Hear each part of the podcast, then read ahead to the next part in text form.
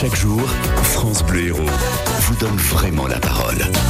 On vous écoute chaque matin, vous nous racontez un bout de votre histoire, une passion, souvent les deux à la fois d'ailleurs. C'est le cas de, c'est le cas de notre invité euh, ce matin. Bonjour Charles Louis. Bonjour. Je crois que je ne vous ai pas regardé, mais quand Maël vient de dire sport de combat, je pense que ça a dû tiquer à l'intérieur parce qu'on n'est pas tout à fait à cet endroit-là. Euh, ça fait partie des arts martiaux, donc automatiquement Mars, le dieu de la guerre, donc on est parti pour des arts de combat. Mais on, se rappelle est... Karate Kid et Bruce Lee et l'imaginaire est parti. C'est pas tout à fait ça. Nous, on a un arc et des flèches. On va bien expliquer ça, c'est très très très particulier et on, on, va on va pardonner Maël. Maël, nous vous pardonnons. C'est vrai parce que car, c'est absolument ah pas c'est absolument pas connu. C'est c'est quelque chose qui est pas du tout grand public encore, donc c'est normal. Mais ce qui est très intéressant, c'est quand je lis un petit peu les descriptions que vous, vous m'avez écrites, il y, y, a beaucoup de liens avec les sports de combat justement. Tout à fait. Le vocabulaire. Exactement. Charles Louis, vous avez euh, 72 ans, vous êtes euh, à Castelnau-le-Lez, vous avez fait toute votre vie dans l'Hérault, vous êtes ouais. à la retraite, vous étiez euh, enseignant chercheur à Montpellier et vous avez créé en 1986 l'association languedocienne de Kyudo oui. à Montpellier, donc cet art euh, traditionnel japonais. Euh, vous allez nous raconter cette rencontre avec cette discipline parce que dans le centre-ville de Montpellier, je ne sais pas si vous avez croisé un arc et des flèches. D'abord, pour que tout le monde soit au même niveau d'info, expliquez-nous ce que c'est. C'est un, un tir à l'arc traditionnel japonais Exactement, exactement. Le, les, les Japonais, comme dans le monde entier, ont développé l'art du tir à l'arc. Et leur problème à eux, c'était qu'il n'y avait pas de de bois ni de cornes de d'animaux, donc ils ont été obligés de travailler avec euh, un arc en bambou. Et pour que l'énergie se rassemble dans les dans les branches et pour pouvoir projeter loin les flèches, ils ont fait un très grand arc. Ce sont des arcs qui mesurent 2 mètres à 2 mètres 20. Et hum, parce qu'ils devaient utiliser le, le, le, cheval, ils avaient mis la poignée à un tiers en dessous. Donc c'est un arc wow. récurve à, à double courbe avec la poignée à un tiers Enfin, c'est vraiment une invention japonaise. Et euh, Vous voulez devenu... dire précise, minutieuse Oh là là, mon le Dieu, poids, le poids. Pas. Comment? Le poids. Le, oh, l'arc pèse vraiment que quelques grammes. Oui, ça n'est pas bambou, le plus lourd. Ouais. C'est pas le plus lourd. D'accord. Mais euh, donc c'est un maniement qui est un petit peu difficile, mais c'était leur façon à eux de travailler. Et donc ils ont développé les arts martiaux. Ils ont été le premier art martial. On appelle ça la maison de l'arc et du cheval. Donc tous les autres arts martiaux se sont accrochés au kyodo. Mais que nous nous soyons maintenant un des arts martiaux les moins connus qui soit. Alors, il y a cet arc particulier oui. de 2 mètres à 2 mètres 20. Voilà.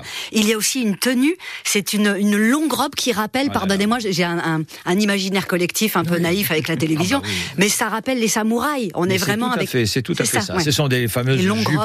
C'est ça. Ce sont les jupes culottes qu'on appelle akama que l'on mettait pour monter à cheval euh, et qui, avec des kimonos, enfin. On, on a des tenues très simples d'entraînement, mais on a des très beaux atours avec de très beaux kimonos, avec de très beaux hakamas. Enfin, il y a quand même une petite. J'ai vu, il y a une plaque sur le sur le ventre. Ah, mais il y a un, un cas où, comme dirait l'autre. Non, non, non. Ça, on appelle ça le hobby. C'est une ceinture multicolore, un peu, un peu, voilà, un peu joli, quoi. C'est pas pour protéger qu'il y en ait en face qui lance une flèche un peu de trop de côté, non? Alors, dans le kyodo, on n'est plus du tout avec les les les, les carquois, les, les, les plastrons. Enfin, non. Maintenant, on travaille. Euh, avec seulement une chemise et un keikogi et puis un hakama.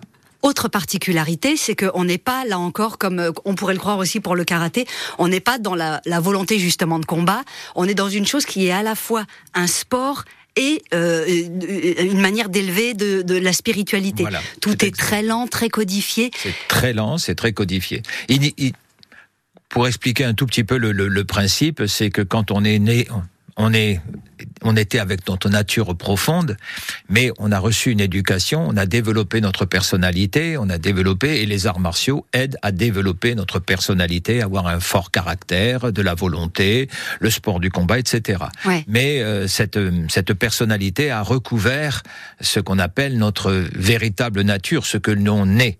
Et donc, euh, il arrive que certaines disciplines veuillent aller au-delà de la personne et veuillent retrouver la vraie nature intérieure euh, et c'est ce qu'on appelle la spiritualité, c'est-à-dire euh, rentrer dans des états de grâce qui nous permet de retrouver notre nature véritable. Je sais que c'est très compliqué comme question, mais qu'est-ce qui fait qu'on arrive à ça? J'ai un kimono, oui. je vais dire un kimono. Oui. Oui. Rappelez-moi le nom. Comment s'appelle votre tenue?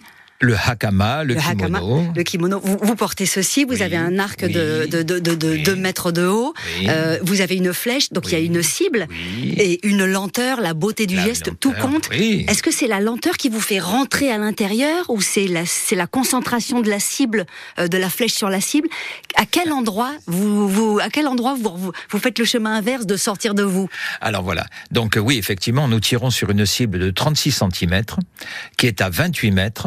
Donc euh, si on bouge un tout petit peu, eh bien on rate la cible. L'objectif est évidemment de- d'atteindre la cible, mais de traverser la cible, c'est-à-dire au-delà de la cible. Et donc euh, on doit tout faire pour atteindre la cible.